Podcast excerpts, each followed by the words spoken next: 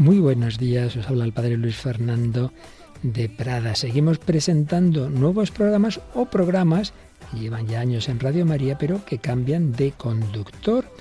Este es el caso de Dale la vuelta, dale la vuelta tu mirada sobre la discapacidad. Claro que desde hace muchos años en Radio María hay programas sobre la discapacidad, o mejor dicho, sobre aquellas personas con otras capacidades quizá más importantes de las que valoramos en nuestro mundo tan materialista. Un programa que ha tenido diversos conductores y los últimos años a María Teresa Robles. Ella, que lo ha hecho magníficamente, no puede seguir conduciéndolo, va a seguir detrás, va a seguir ayudando, pero ha cedido el testigo a Mar Dorrio, va a seguir con ella parte del equipo anterior y realmente creo que es un programa que, que nos hace mucho bien a todos y seguro que con Mar también. También va a seguir esta estupenda travesía a través de esta realidad de la discapacidad que, repito, tiene mucho que enseñarnos. Por eso hay que darle la vuelta a esa mirada tan torpe que tantas veces tenemos. Tenemos que dar muchísimas gracias a María Teresa Robles por el esfuerzo. Yo sé que en sus muchas ocupaciones con sus muchos hijos ha hecho un esfuerzo tremendo para sacar adelante este programa y ahora también para encontrarnos quien, quien pueda continuar guiándolo, a la que tampoco anda aburrida precisamente también con sus muchos hijos. Mar Dorrio, muchísimas gracias a las dos, pero un programa que es de todos y para todos. Dale la vuelta.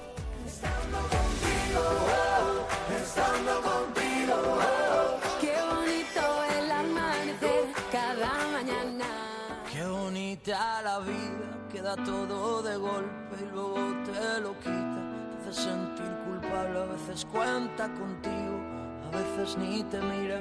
Qué bonita la vida, qué bonita la vida cuando baila su baile, que se vuelve maldito. Cuando cambia de planes, ahora juega contigo, tras tantas comparte. Qué bonita la vida.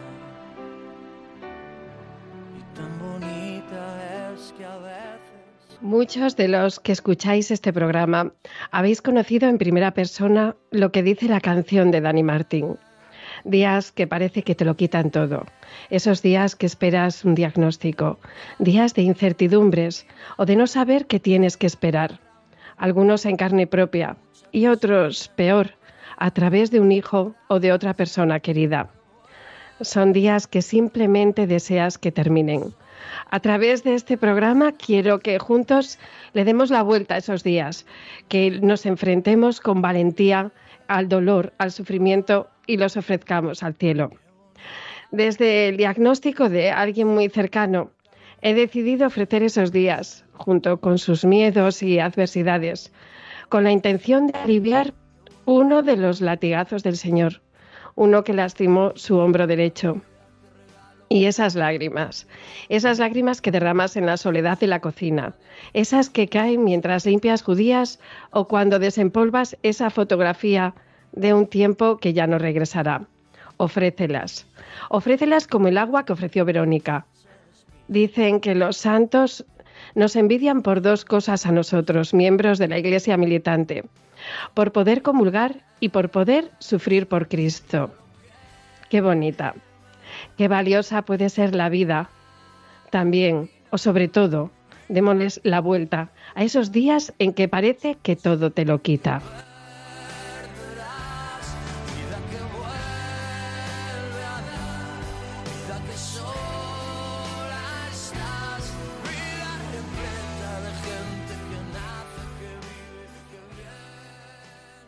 Pero hoy es un día muy especial para el equipo de Dale la Vuelta porque arranca nuestro primer programa en esta nueva temporada. Sé que muchos eh, de los que nos estáis escuchando echaréis de menos la voz, el cariño y la profesionalidad de María Teresa Robles. Pero os prometo que sigue y seguirá siendo la capitana del programa a pesar de que esté en la distancia, aunque no suene su voz, porque seguiremos su ejemplo y porque le preguntaremos su opinión ante cualquier duda. Muchísimas gracias por todo tu tiempo, María Teresa. Gracias a ella y gracias a todos los culpables que hacen posible que este programa salga adelante. Yolanda Gómez desde Madrid, Marimar García Garrido en producción, Irma Paez Camino al mando de la lupa Inmaculada Iglesias y Carlos Barragán en las noticias. Bárbara Martínez Esparza al volante del Sabías qué. David Martínez, nuestro realizador. Con ellos y con todos vosotros, no quiero continuar este programa sin antes mirar al cielo y rezar una oración muy de mi tierra que me enseñaron en casa. El que no sepa rezar, que vaya por esos mares y verá que pronto lo aprende sin enseñárselo nadie. Y yo les digo que por estos mares o por estas ondas, las de Radio María, unas ondas que nos llevan directamente a la sección de la lupa, donde vamos a hablar con la Fundación Cromosuma.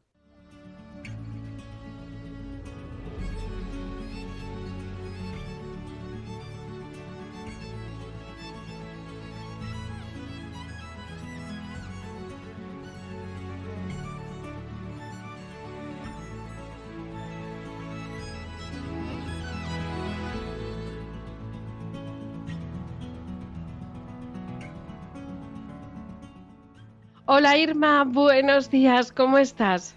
Hola Mara, y qué alegría poder escucharte y compartir micrófono contigo. Desde hoy nos embarcamos, como tú bien has dicho, en un nuevo proyecto en común. Pues la verdad es que tengo la misma sensación, Irma. Llevamos unas semanas que si los oyentes supiesen la de llamadas, de WhatsApp, de con mensajitos, y por fin llegó nuestro día.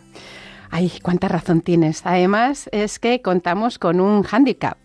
No sé si nuestros oyentes lo saben, no solamente es nuestro primer programa, como tú bien has dicho antes, sino que además no nos podemos ver. Y voy a explicarme mejor porque ha sonado ha sonado mal. Irma, ha sonado muy mal lo de que no nos podemos ver. Voy a explicarme. Me refiero a que tú estás en Ferrol y yo estoy en Madrid. Así que desde hoy nos sumamos a un nuevo reto, la distancia.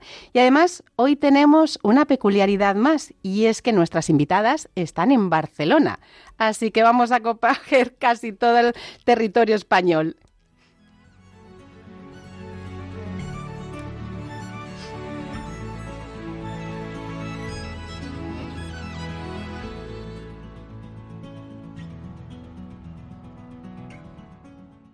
Efectivamente, tenemos al otro lado del teléfono a Blanca de Ferrater, madre de tres niños, uno de ellos, Pablo, con síndrome de Down, fundadora y directora de la Fundación Cromosuma. Muy buenos días, Blanca. Hola, muy buenos días.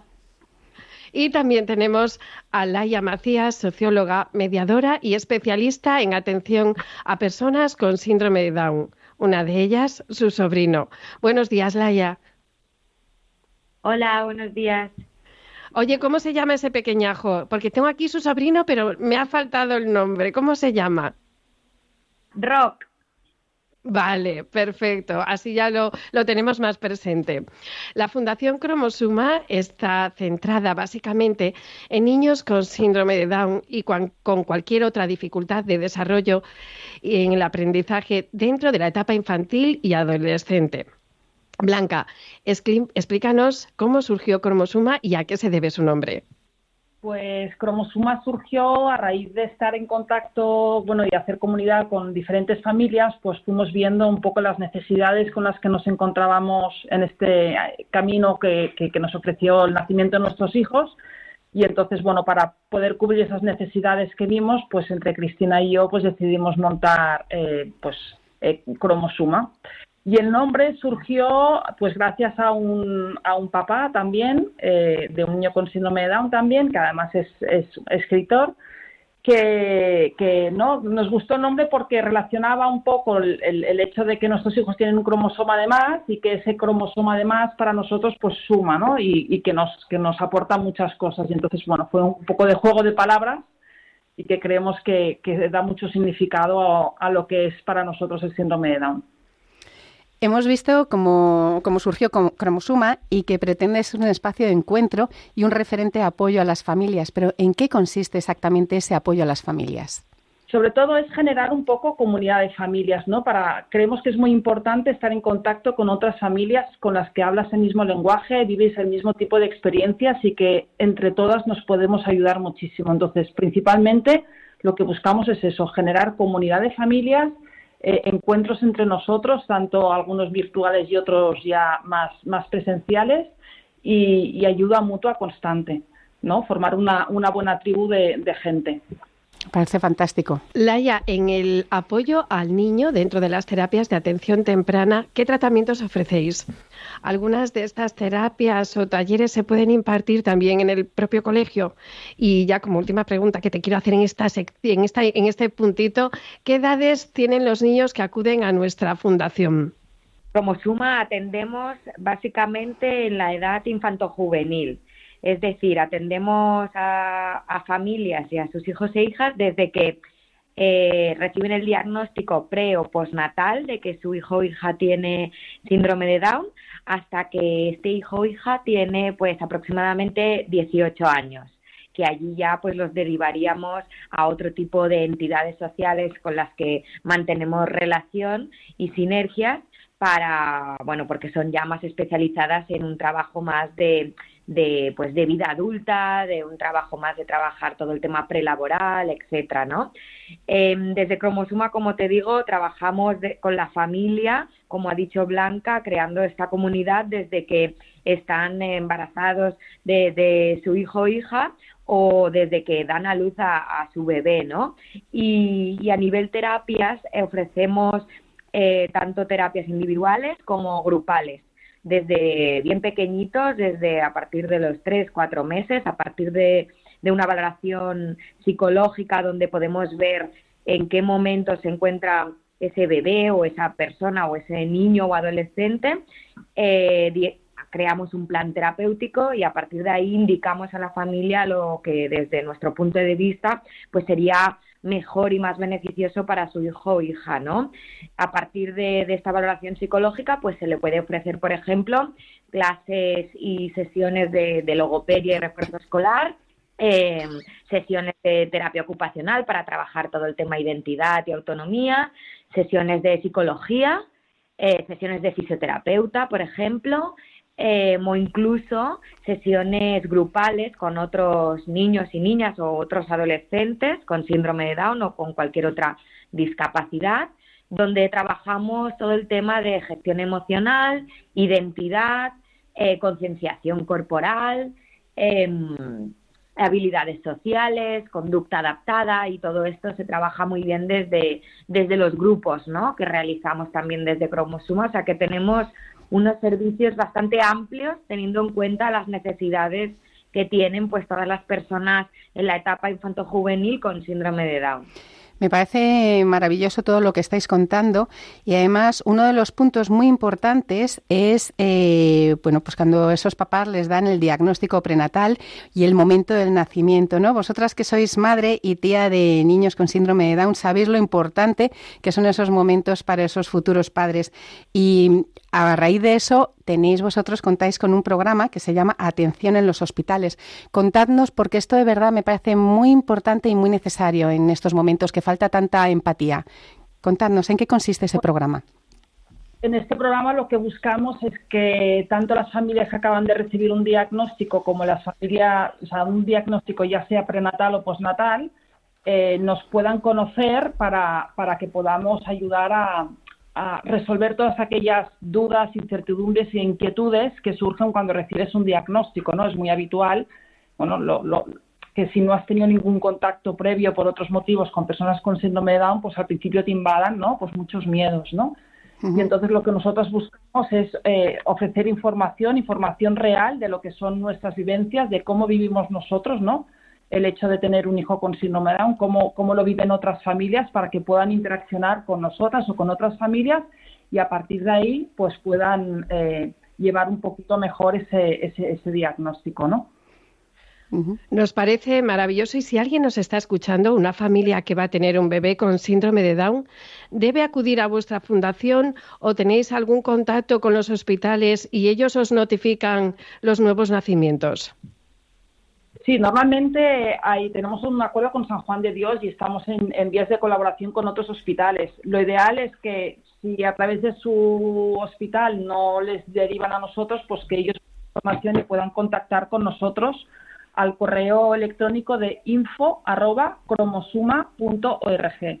Y entonces nosotras estaremos encantadas de poder atenderles sea el momento en el que sea cual sea el momento en el que se encuentren eh, para nosotras es el, es el trabajo más bonito dentro de lo que hacemos en Cromosuma, al menos para mí es un trabajo muy enriquecedor, muy bonito el poder compartir, ayudar y a calmar un poquito esos miedos y que las familias salgan, salgan aquí con un poco más esperanzadas, ¿no? Porque normalmente la información que reciben es una información sesgada y poco real o, poco actualizada o, muy enfocada a, a, todo desde un punto de vista muy negativo y nosotros lo que podemos lo que intentamos transmitir es que cómo vivimos nosotros, para que se hagan una idea ¿no? de cuál va a ser, cuál puede ser su vida, teniendo en cuenta, obviamente, que cada familia es diferente. Pero bueno, para que tengan un poquito una idea, que obviamente no es un camino de rosas, pero que sí que te encuentras muchas cosas por el camino. Sí, es, eh, es cierto todo lo que dices y además eh, yo como mamá de niña con síndrome de Down te entiendo perfectamente porque he pasado por esos momentos y es verdad, lo ves todo como muy negro, muy oscuro, te lo, no te lo ponen muy bien como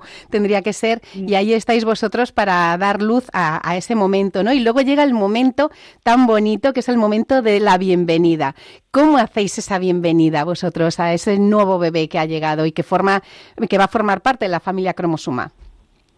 Pues para nosotros es un momento muy importante porque sí que nos hemos encontrado a veces pues que había familias ¿no? que no han podido recibir a su hijo bien o que hay familiares que se han asustado mucho y que han mostrado cierto rechazo o gente que no sabe cómo felicitarte, si felicitarte o no. Entonces sabemos que esa bienvenida a veces no es como se merece o como, como la que recibe cualquier otro niño.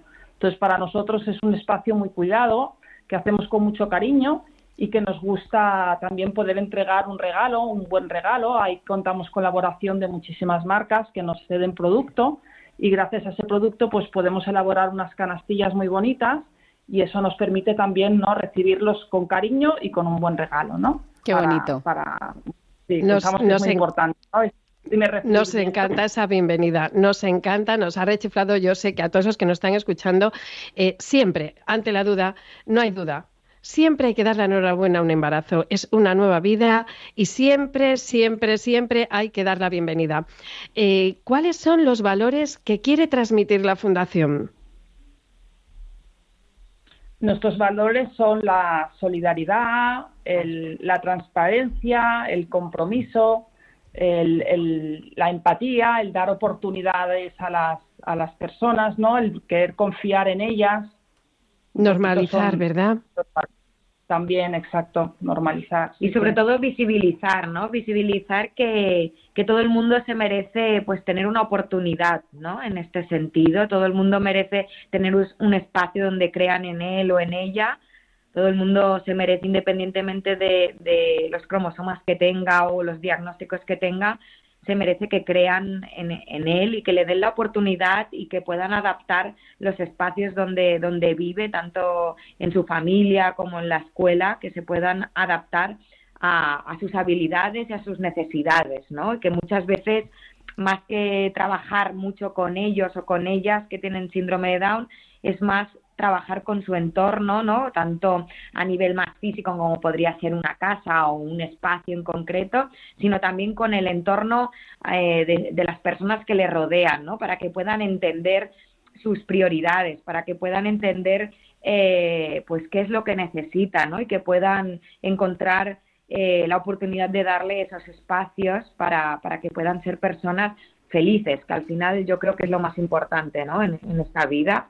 Qué bonito eso que estáis diciendo. Y yo creo que parte de esos espacios eh, se reflejan en, cromo siente, cromo estimula, cromo familia y cromo aprende, ¿no? Son unos talleres unos donde de, pues, eh, os centráis en todo lo que estáis diciendo. Pero explícanos un poquitín eh, en qué consisten esos talleres. Bueno, más que talleres son, son los diferentes espacios que tenemos en, en, Cromosuma, que cada espacio lo utilizamos para una actividad diferente.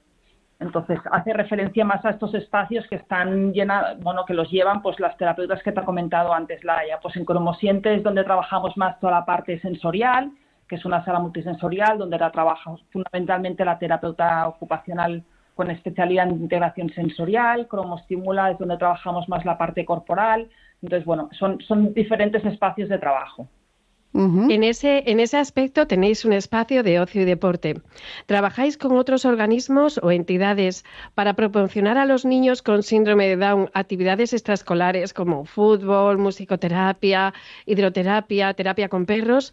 Eh, ¿Por qué son importantes estas terapias en niños con síndrome de Down?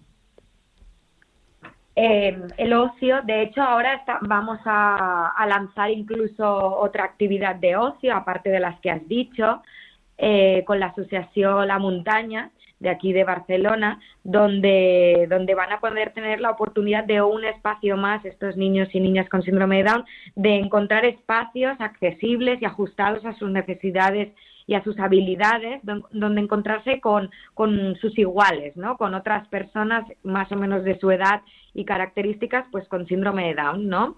Estos espacios, sea a nivel más deportivo, sea a nivel más ocio, ¿no? De dar una vuelta por la montaña o de ir a tomar algo, depende de la edad y demás, nosotras pensamos que es súper importante y que a partir de más o menos los cinco años, las personas con síndrome de Down cada vez se hacen más conscientes de, esta diferencia, ¿no? Para con sus compañeros de clase o sus primitos o sus hermanos y hermanas. Entonces, cada vez a partir de estos más o menos cinco años, es más importante que su vida social y su mundo social sea cada vez más enriquecedor y para poder ofrecerles un espacio enriquecedor, sea haciendo fútbol, básquet, musicoterapia o simplemente yendo a tomar algo, tienen que ser con, con, sus iguales, con otras personas con discapacidad, con otras personas con síndrome de Down, porque es ahí donde puedes crear un ambiente real y viable de, de red de apoyo, de referentes, de, de, amistad al fin y al cabo, ¿no? Y, y, creemos que un mundo social enriquecedor en la vida de una persona es totalmente imprescindible para, para poder trabajar otras cosas como podría ser la lectoescritura, la gestión emocional o la preparación prelaboral, ¿no? En un futuro, o sea que una, pata no tiene sentido si todo este mundo laboral y todos estos espacios eh, de ocio al fin y al cabo con ellos no se trabajan y es por eso que tenemos un fútbol y ahora lo que te comento que vamos a tener a partir del mes que viene o así estos espacios los sábados por la mañana dos veces al mes. Eh, también estáis hablando de, bueno, pues toda la importancia que tiene eh, aprender, enseñar a los niños y veo que vosotros es muy importante el lema de aprender jugando, ¿no? Y yo creo que uno de esos momentos lo ponéis en práctica a través del glyphing. ¿Qué es el glyphing? El glyphing es una aplicación eh, es una empresa aparte con la que tenemos esta colaboración, ¿no? Y es una aplicación que se puede utilizar tanto en ordenador como en móvil o tablet, donde, bueno, es un método que a través de diferentes juegos em, en esta aplicación, pues de forma bastante lúdica, eh, pues ayuda a todo el tema de leer, comprensión lectora, velocidad lectora, etcétera. Entonces, bueno, es una forma a, través del juego, como bien has dicho, de trabajar todo el tema de la lectoescritura, ¿no? Y, y también pensamos que cualquier tipo de aplicación o cualquier tipo de juego que a través de él se puedan trabajar ciertos objetivos siempre será mejor que no eh, trabajar directamente esos objetivos a través de fichas o a través más de una metodología más como seria, ¿no? Más más, eh, más, a nivel académica, ¿no? Sí, formal. Pues, mucho más la atención de, de una persona con discapacidad siempre a través del juego. Me encanta, es que ese lema es fantástico y además a los niños les entra muchísimo más y lo hace más a gusto y son más felices. Lo que pasa es que, bueno, vemos que el tiempo se está terminando y, bueno, quería, no quería que os fuerais sin que nos comentarais eh, si alguien quiere acudir a vuestra fundación pero no tiene recursos suficientes, ¿tenéis algún tipo de ayudas o becas para esas personas? Sí, Sí, nosotros tenemos un, un plan de becas. Eh, la verdad es que aquí recibimos colaboración por parte de CaixaBank todos los años Así que de forma continuada tenemos eh, un plan de becas que establecemos en el mes de septiembre normalmente por curso escolar y ahí tenemos en cuenta, bueno, sí que pedimos a las familias una serie de información para ver en qué, en qué momento está ¿no? cada familia y valorar la situación económica de manera independiente. Y para nosotros es fundamental asegurar que todas las familias puedan tener acceso a los programas que necesitan sus hijos independientemente de su situación económica. Pues muchísimas gracias, Blanca, vicepresidenta de la Fundación Cromosoma, y Laia Macías, socióloga y directora de comunicación de dicha fundación. Gracias, muchísimas gracias por ayudar a las familias y niños con síndrome de Down a que su mundo sea más fácil. Ya sabéis que aquí, en Radio María, tenéis vuestra casa. Pues muchas gracias a vosotros por darnos la oportunidad de, de explicar un poquito al mundo qué es lo que hacemos. Muchas gracias. A vosotras. Ya estás tú, llenándolo todo de luz. Magia que ha venido, magia que ha llegado, suerte de esta vida que nos ha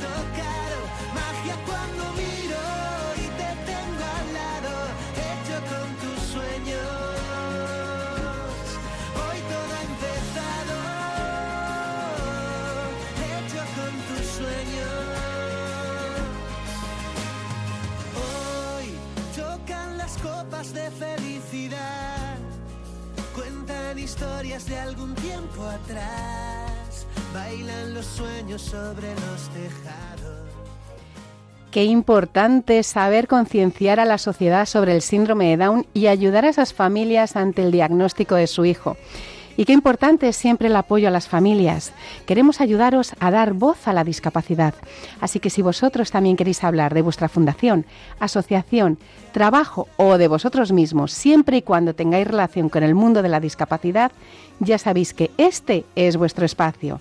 Hoy os animamos a que nos comentéis en las redes si os sentisteis apoyados cuando nació vuestro hijo con síndrome de Down.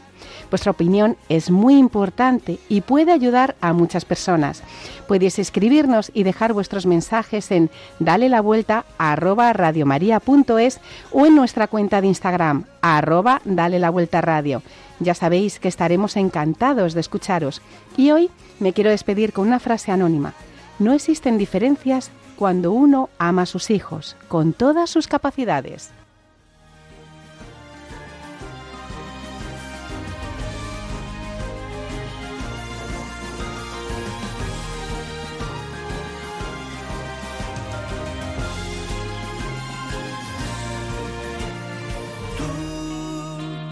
llenándolo todo de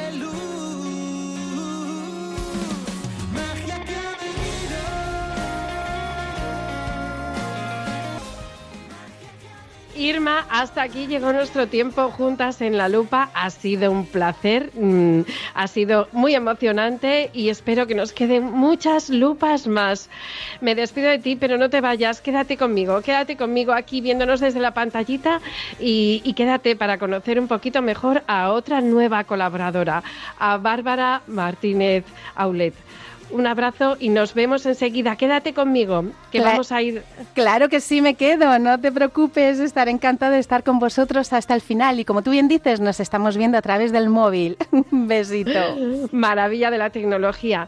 Pues me he equivocado un poco con el apellido. Es Bárbara Martínez Esparza, una mujer que merece la pena conocer, pero antes nos vamos a ir con Carlos Barragán y Inma Iglesias a las noticias.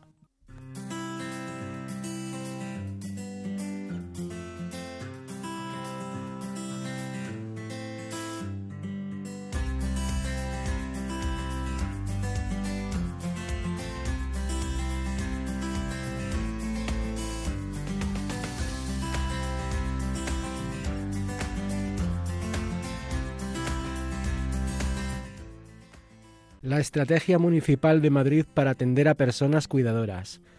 Premio Supercuidadoras 2023. El Ayuntamiento de Madrid fue galardonado el pasado viernes en la novena edición de los Premios Supercuidadores por su labor en el Centro Municipal de Atención Integral Neurocognitiva, Doctor Salgado Alba, y por su estrategia municipal para la atención de las personas cuidadoras de personas dependientes. Estos premios, otorgados por la empresa Supercuidadores de Formación, reconocen la labor de personas físicas y jurídicas por su contribución a mejorar la calidad de vida de personas mayores, pacientes con enfermedades o en situación de discapacidad y o dependencia.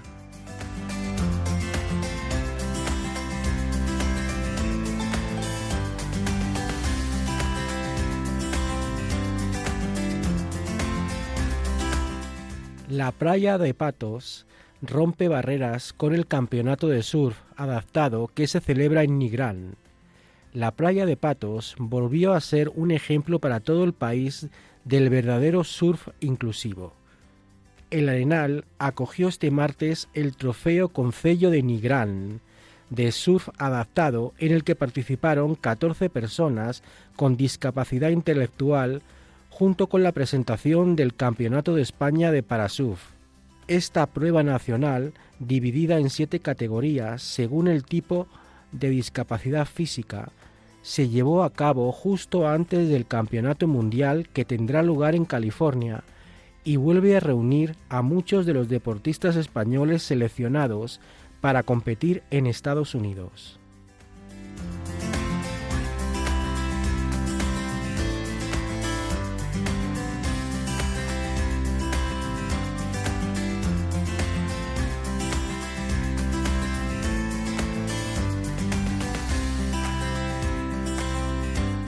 Se celebra el Congreso Internacional de Atención Temprana en Toledo durante los pasados días 19 y 20 de octubre. En él se compartieron experiencias nacionales e internacionales relacionadas con investigaciones y prácticas en torno a temas como el trabajo con familias, desarrollo del niño o los entornos de aprendizaje. Gema Paniagua, psicóloga de equipos de atención temprana, destacaba en relación con los niños con necesidades educativas especiales. Han aumentado los servicios, sin embargo, todavía no contamos en España con una educación infantil de calidad. Las ratios son enormes y las condiciones de los profesionales no son adecuadas.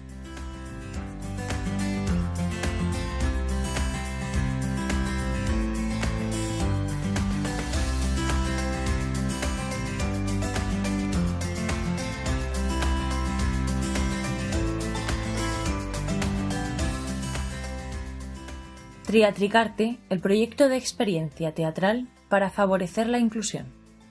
La Asociación San Serón Emiliani de Aguarda asume este año el liderazgo del proyecto Erasmus Plus denominado Teatradas. El teatro nos da alas para volar.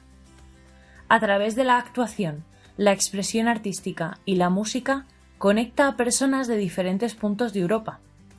Se han sumado más entidades a este proyecto, ofreciendo así más oportunidades para que las personas con discapacidad puedan cumplir sus sueños a través de esta aventura.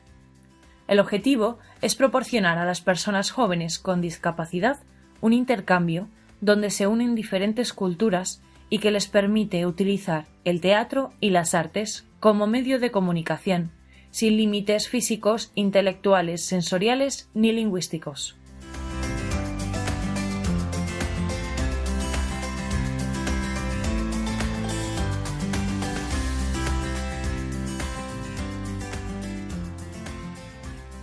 Muchísimas gracias a Ima Iglesias y Carlos Barragán por toda esta información. Y llegamos ya al ecuador del programa. Y en este momento nos vamos a poner en los zapatos de una de nuestras nuevas colaboradoras, Bárbara Martínez Esparza. Si quieres escuchar la lucha de una madre por encontrar un diagnóstico, si quieres conocer qué es el síndrome de KBG, si quieres saber qué papel tuvo la fe en todo este proceso, no puedes perderte Ponte en mis zapatos que calma todo temor, un amor que consuela el más intenso dolor. Es fiel a sus promesas y me cuidará. De mi fe es el ancla, mm, nunca fallará. Todo va a estar bien. Everything will be alright en su mano está. Tu mundo en su mano está. El creador del universo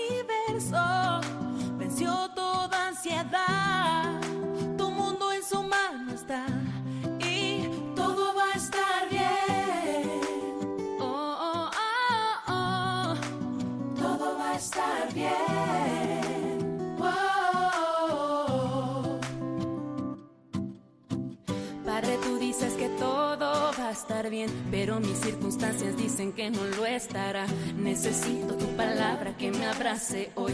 Necesito un milagro, por favor. Dicen que tienes todo el universo en tu mano, pero mi mundo se derrumba como arena y soy, soy pequeña. Bárbara, buenos días y bienvenida a la familia de Radio María. Bárbara se ocupará habitualmente de la sección ¿Sabías qué?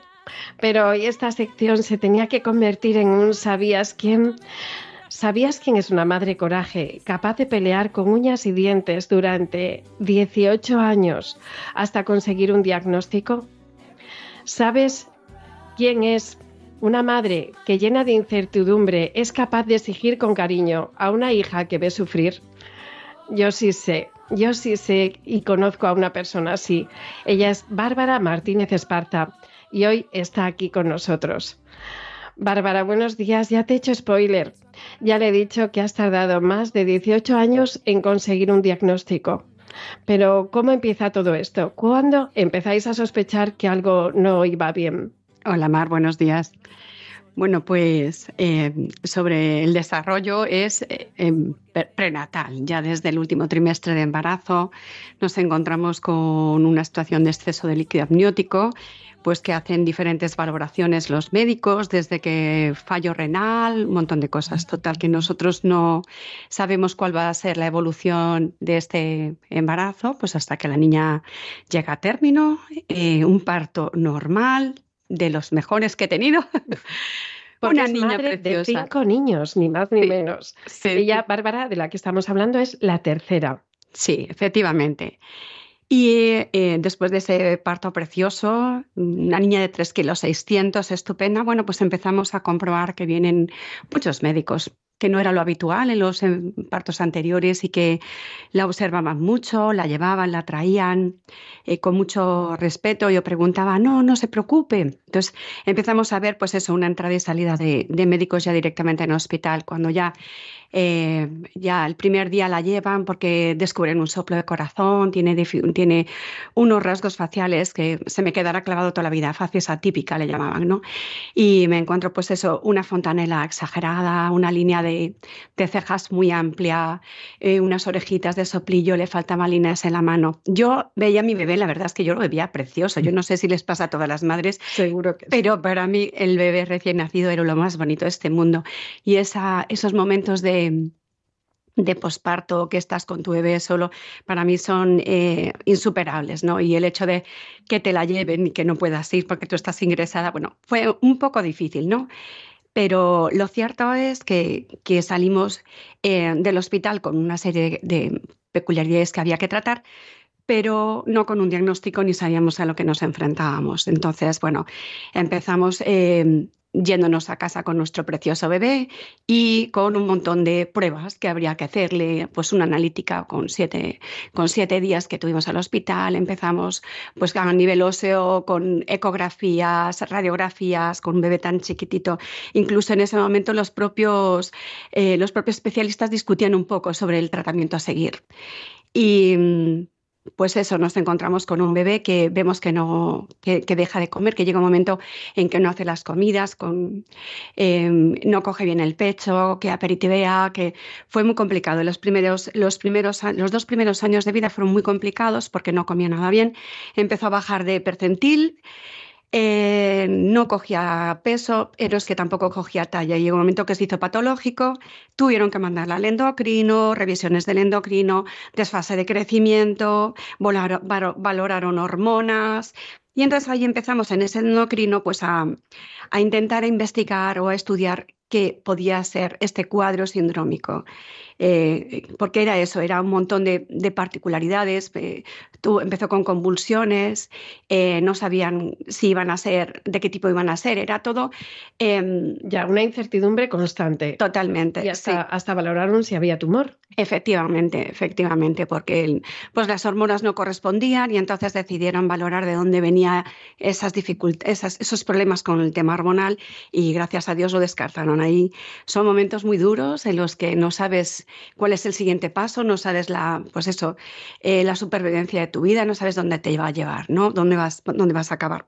Después eh, lo coge neuropediatría que para mí fue estupendo porque cuando entra en el colegio empieza a tener muchísimas dificultades.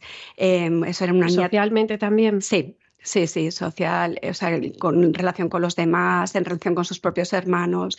Em, y todo esto sin saber qué tiene. Nada. Sin saber nada hasta los 18 años. Efectivamente, hasta los 18 años. Entonces, pues empieza a tratarla desde el centro, apoyos de todo tipo, de todo tipo.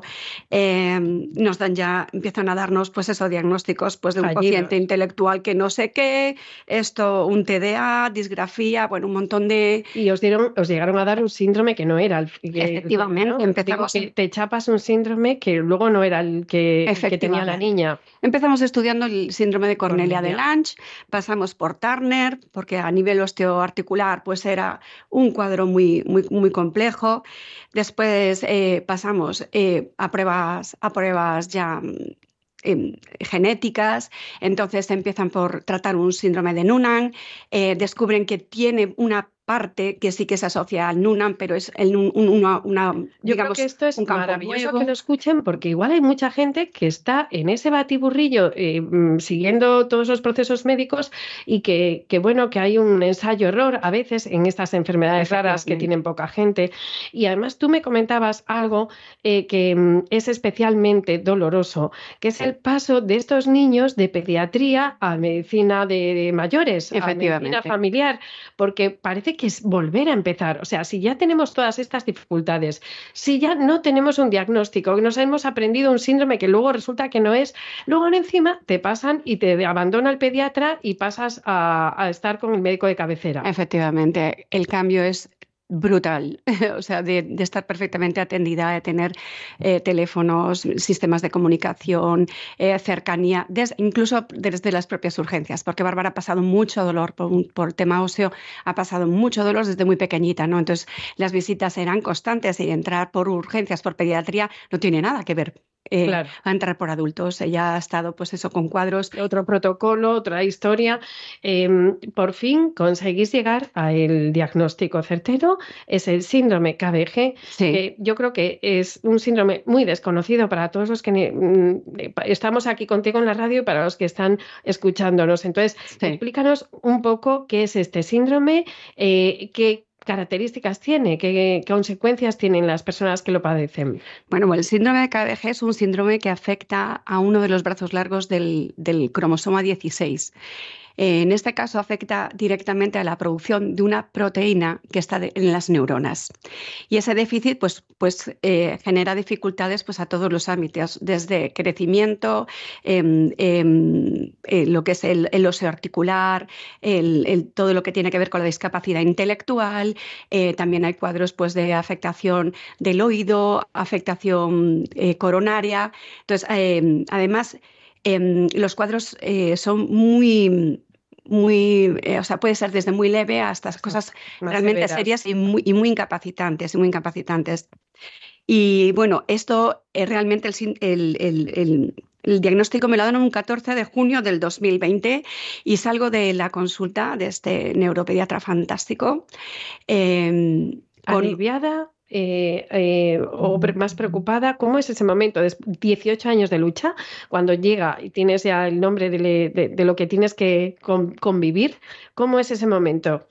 Pues mira, es, un cúmulo de sensaciones y de emociones no explicables. Sales de la consulta diciéndote, bueno, no cambia nada, porque en realidad Llevas 18 años trabajando con este síndrome y realmente lo que te llevas a casa es lo mismo que ya tenías, con la única diferencia que hay como una especie de alivio interior, porque por fin has descubierto qué es, ¿no? Y ya vas al médico de otra manera. No era lo mismo llevarme un informe que ocupaba dos portafolios y decirle esto es lo que tiene mi hija, que decirle tiene síndrome de KBG y entonces, ¿y qué es el KBG? Ya te puedo explicar qué es, ya te puedo decir dónde, por dónde puede ser. Ya podemos saber lo que podemos esperar. Exacto. Que eso da muchísima paz a las madres. Sí, sí, sí, sí. Em, yo a Bárbara em, la he conocido y lo que más me ha impresionado de ella es que es capaz de exigir a una niña que ha sufrido mucho, porque ha sufrido muchos dolores, porque ha sufrido estar solita.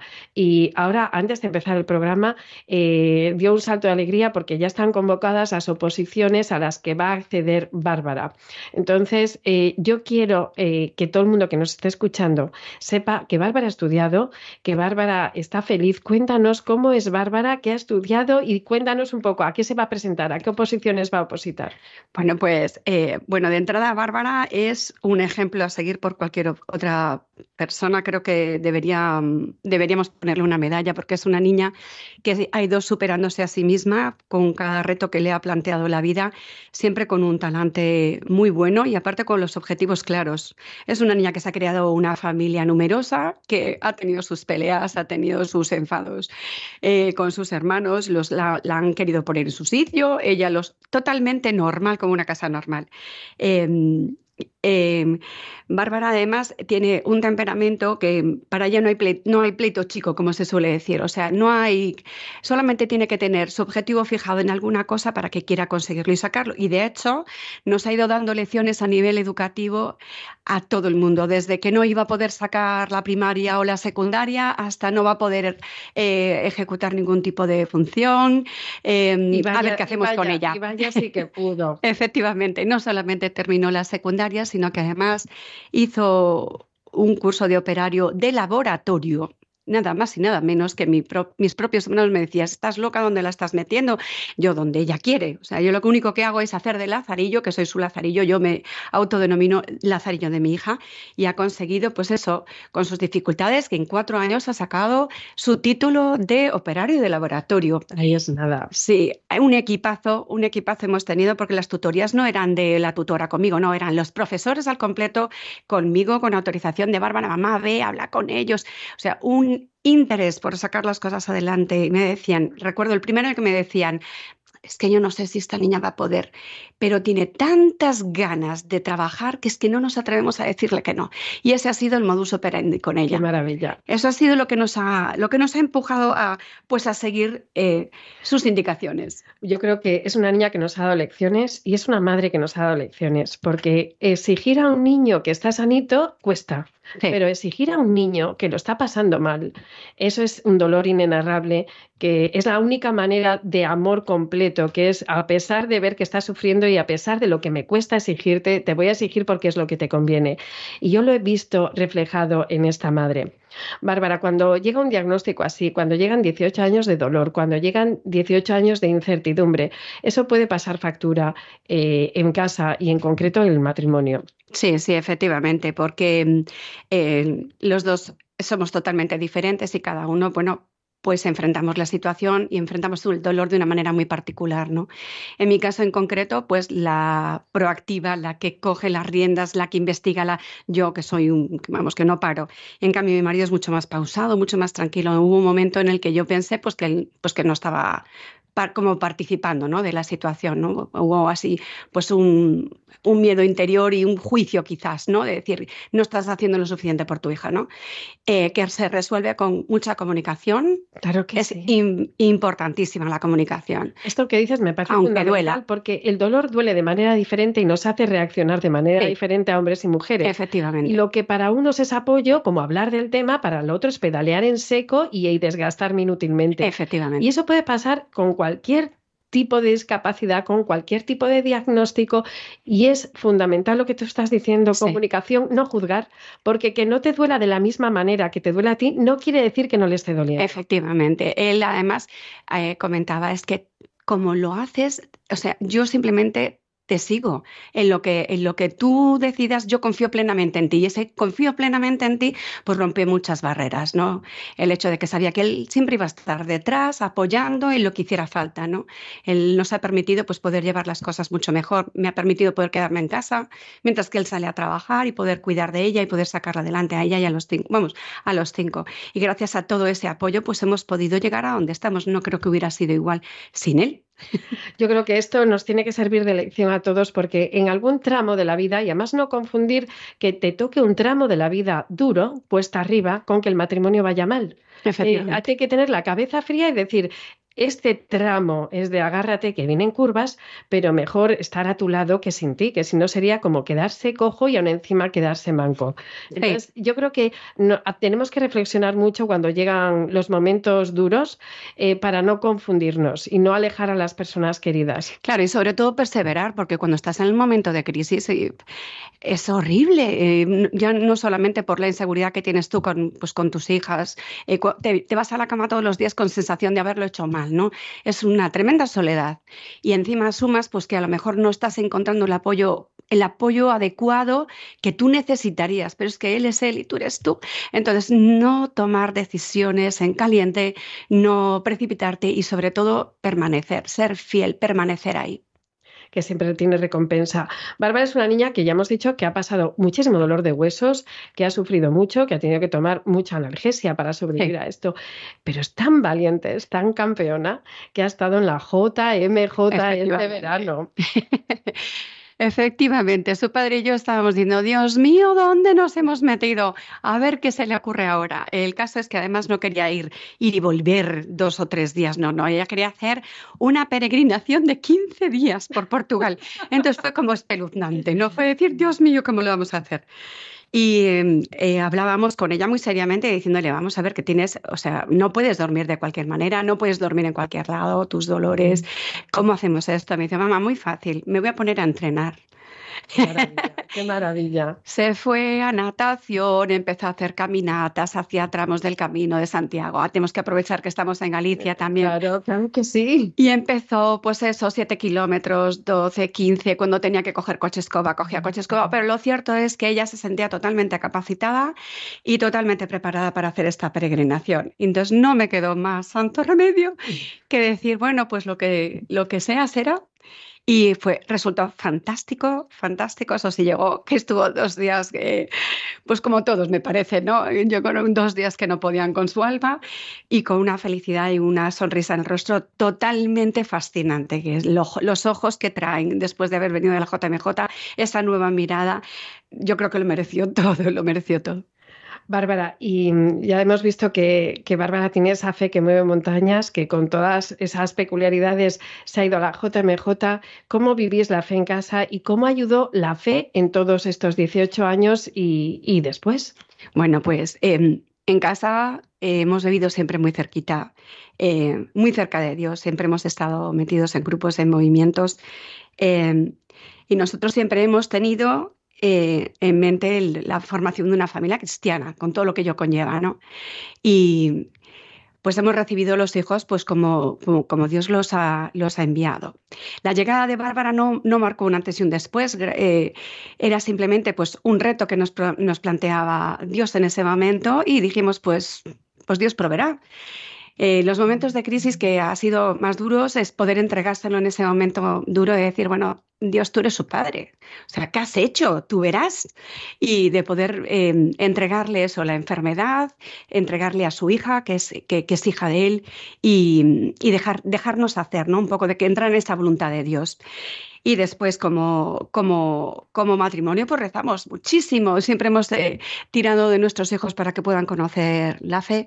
Y gracias a Dios, pues eso, en eso, uno de esos movimientos que hemos ido haciendo para que nuestros jóvenes, que no somos los niños de antes, que no somos las familias de antes, pues puedan conocer un poquito a Cristo dentro de otro contexto. Pues ella se encontró en un grupo de oración, donde hicieron una oración sobre ella. Y en ese momento fue tan sumamente espectacular que dijo, mamá, yo quiero seguir por aquí. Y empezó a implicarse, después hizo FETA que le dio la vuelta como un calcetín y desde allí pues está metida en la parroquia, en la junta, en la junta está metida con los jóvenes, está metida como catequista, está haciendo absolutamente de todo, de todo. Para ella la fe es algo con lo que con lo que no sabría vivir. Si no fuera por la fe, yo creo que mi hija sería otra hija totalmente diferente. Bárbara, podríamos estar hablando aquí horas contigo. Eh, siempre es un placer tenerte enfrente. Siempre eh, se aprende muchísimo de ti. Eh, Bárbara es de esas personas luchadoras que se han dejado la piel a tiras por sacar adelante a su familia y en concreto a este bombón de niña, a Bárbara Olet. Gracias, gracias, gracias.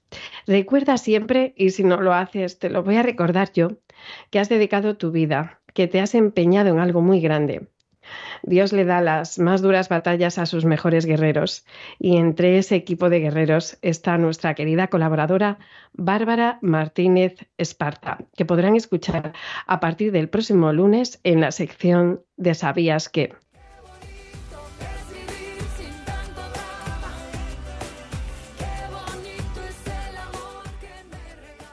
Pues con muchísima pena hemos llegado al final, al final de este primer programa de esta nueva etapa. Hemos estado con Bárbara Martínez Esparta, quien nos ha hablado del síndrome de KBG. Hemos hablado con la Fundación Cromosuma, que ayudan a que las familias y niños con síndrome de Down tengan un mundo más fácil. Y aquí nos despedimos, pero no quiero hacerlo sin antes darle las gracias a todo el, equipo que hace posible el programa de Dale la Vuelta.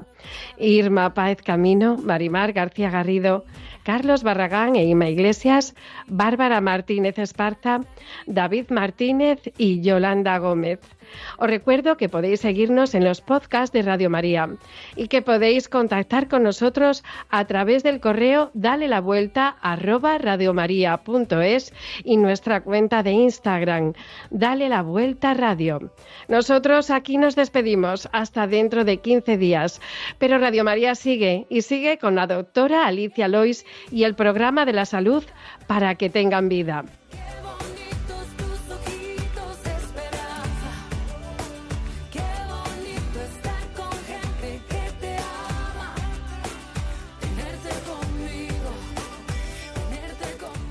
Concluye así en Radio María, Dale la Vuelta, un programa dirigido por Mar Dorrio para hablar sobre discapacidad.